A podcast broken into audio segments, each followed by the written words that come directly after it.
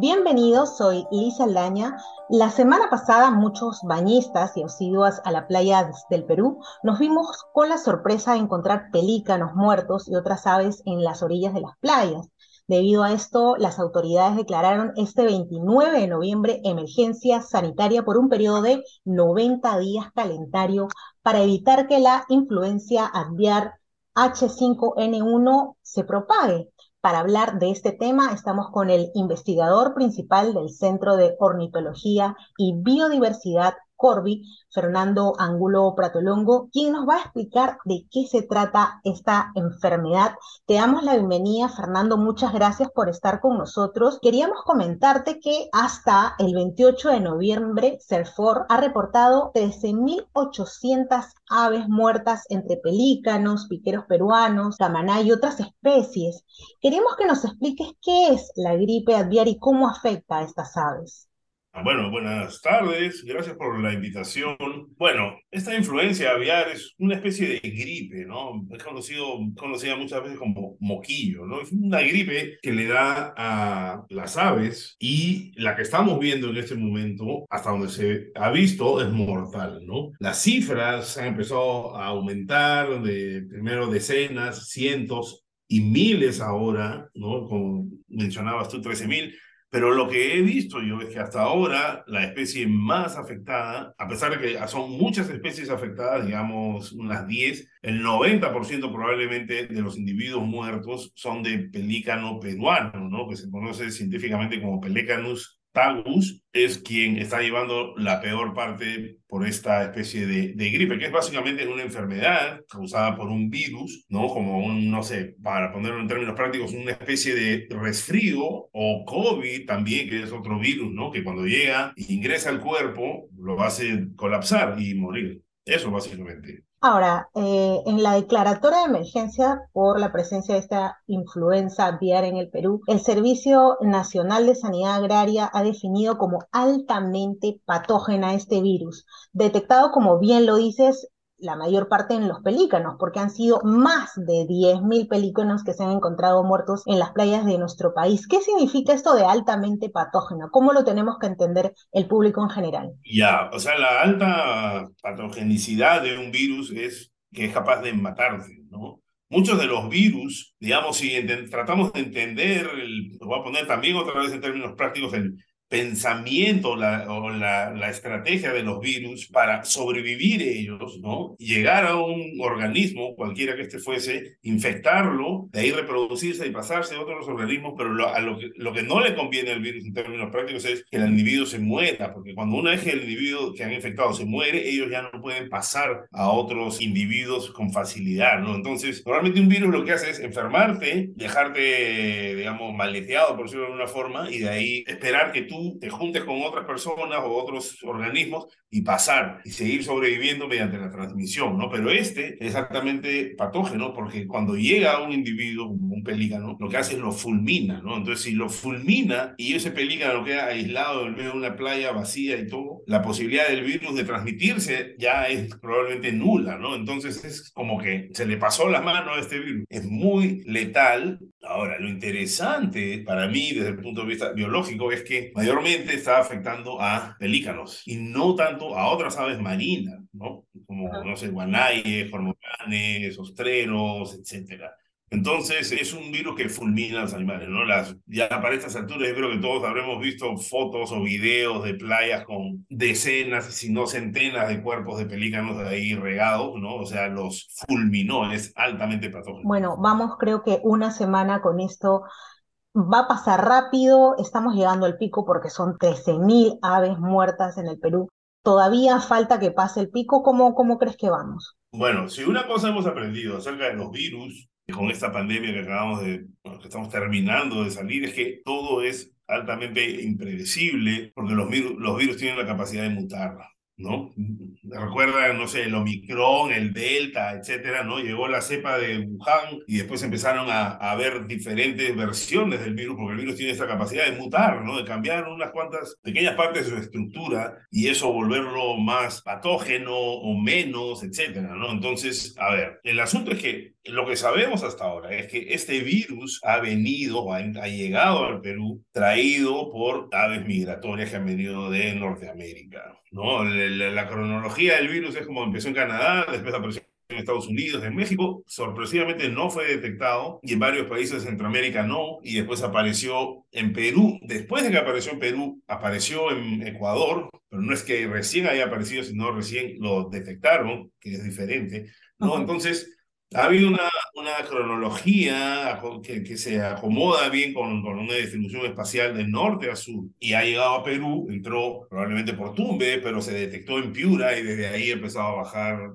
y ya probablemente hoy día está en Arequipa y pronto estará en Chile, y, y porque es transportado por aves que lo llevan, que son, sirven de reservorio, aves que tienen el virus y no muestran síntomas o no les afecta, ¿no? Como lo que, como lo que se conoció durante la pandemia como los asintomáticos, gente que tuvo el COVID, salió del COVID y nunca ni se enteró, ¿no? Pero sirven como reservorio y esas personas, recuerdas, que eran entre comillas peligrosas porque tú dices, yo me siento bien, no pasa nada, me voy a una fiesta y puedes estar con COVID y contagiando a cientos de personas, pero tú no sabes que lo tienen. Las aves migratorias han tenido ese comportamiento, han estado en contacto con aves residentes, han traído el virus, han contactado con aves residentes y ahí se lo han pasado, ¿no? Ahora, ¿cuál es la implicancia en términos de qué va a pasar, cuánto va a durar, etcétera? Yo no lo sé y probablemente a estas alturas nadie lo sepa, ¿no? Y, y de lo que hay que, y, y, en eso estoy de acuerdo con las autoridades nacionales, etcétera, es que hay que prevenir, ¿no? Aquí no puedes decir, no, lo que va a pasar es esto, lo otro, porque es prácticamente impredecible. Lo que hay que hacer es, es prevenir la dispersión del virus hacia otras, otras ahora, vías como ahora. Exacto, eso es lo que te quería preguntar. Hablando de la dispersión, se está, hay cierta preocupación también de que esta enfermedad migre a las aves, a las aves de corral o a las aves de traspatio, ¿no? En Lambayeque ya se presentó el lunes el primer caso. ¿Nos tenemos que preocupar o tú crees que con lo que ya está haciendo el Estado está más o menos controlado? No, lo, o sea, yo sí pienso que nos debemos preocupar básicamente con el argumento de que no sabemos cómo se va a comportar el virus con aves de traspatio, con aves de la industria avícola, como pavos, codornices, patos, etcétera, ¿no? O sea, es como, no sé, tú expones el, el, a un piquero al virus o a 100 piqueros y no les pasa nada y dices, ah, el virus no afecta a las aves marinas, pero un pelícano lo fulmina, ¿no? Entonces, ¿por qué, viendo estas diferencias, observando que hay diferencias en la letalidad, digamos, sobre diferentes especies que son una comunidad de aves, ¿no? Las aves marinas del Perú, puede tener efectos diversos también cuando hablas de patos, pavos, pollos, codornices, etcétera. ¿no? Entonces puede ser que alguna de esas especies la fulmine, ¿no? Y eso obviamente es de preocupación de los empresarios, pero por otro lado también de la comunidad en general como nosotros, ¿no? Si colapsa la, la, la industria avícola y se acaban los pollos para el pollo a la brasa, la gente también se ve... Además que estamos cerca a la Navidad, ¿no? Los pavos, entonces estamos acostumbrados a consumir este, esta ave. Exactamente, ¿no? Entonces no sabemos cómo, cómo va a actuar sobre otros animales, es incertidumbre, ¿no? Y no solo sobre aves, porque por último, o sea, nadie descarta que mute y termine en un humano o en un mamífero, en parte de perros, etc. Entonces esta enfermedad sí podría contagiar a los humanos, sí podríamos tener esta influenza. Yo no lo sé, no lo sé, pero he oído eh, algunos entendidos en el tema, yo mi especialidad no son virus ni patógenos, he escuchado algunos entendidos en el tema que mencionan que mejor es prevenir antes que decir, ah, mira, sí sabía, sí se pasaba, ¿no? Así que mejor es este, prevenir, ¿no? Y de hecho, estoy de acuerdo que con todas las medidas de prevención que se están tomando, están bien tomadas, nunca, es una, no, nunca hay una de más. ¿Qué deberían hacer quizás los que ahora tienen animales de traspatio y, y, y especialmente los que viven cerca a la costa? Eh, ese, ese, eso es difícil, ¿no? Porque, o sea, lo que tienes que hacer, lo que deberías hacer es minimizar el contacto en este momento entre aves silvestres, sobre todo marinas, y aves de traspatio, ¿no? Pero eso es algo complicado. Mucha gente cría sus gallinas y sus pollos muy cerca de lugares donde hay contacto. Además al aire libre. Al aire libre. Y lo que estamos viendo es que, ok, hay aves que están infectadas y que están muriendo, llámense pelícanos, ¿no? Pero hay otras que están llevando el virus, pero que no sabemos cuáles son, no las identificamos, son las que han traído el virus. Tú puedes decir, ok, cero contacto con pelícanos, pero pueden haber otras especies que son portadoras que, con, las, con las que puede haber contacto, ¿no? En este caso, prevención y minimizar ese contacto sería lo ideal. Ahora, ¿qué tan real es eso, no? O sea, ¿qué tanto se puede minimizar ese contacto en gente que empieza el día y suelta sus gallinas para que se vayan a comer todo el día y las recogen en la noche y las guarda, pues, ¿no? Entonces, es complicado, yo lo sé, pero por prevención debería hacerse, ¿no? Porque en el momento en que el, el, el virus salta de aves silvestres, en este caso mayormente marinas, aves de traspatio, y, y, si uno no tiene el conocimiento, se pueden transportar a, a, otras esferas y, no sabemos cuál, cuáles van a ser los efectos. Así que prevención, diría yo.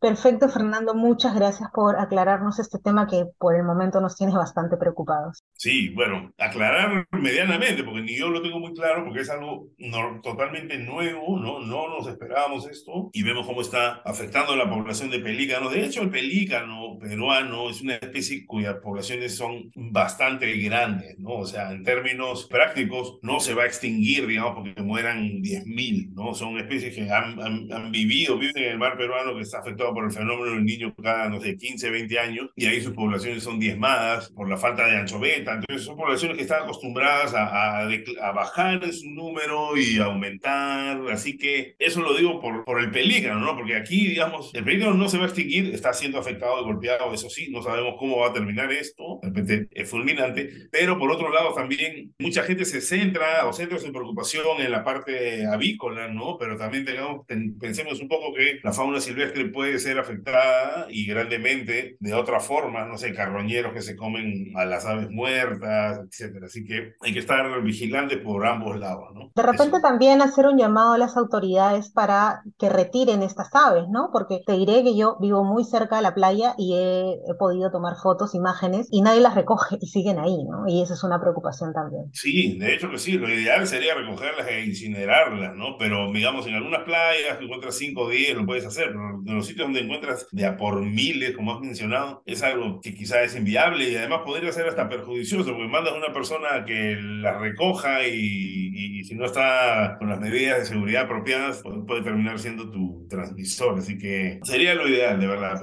Hay que tener un manejo, un manejo ideal con eso. Muchas gracias, Fernando, por uh -huh. haber estado en el programa entonces. No, gracias por la oportunidad para, para conversar.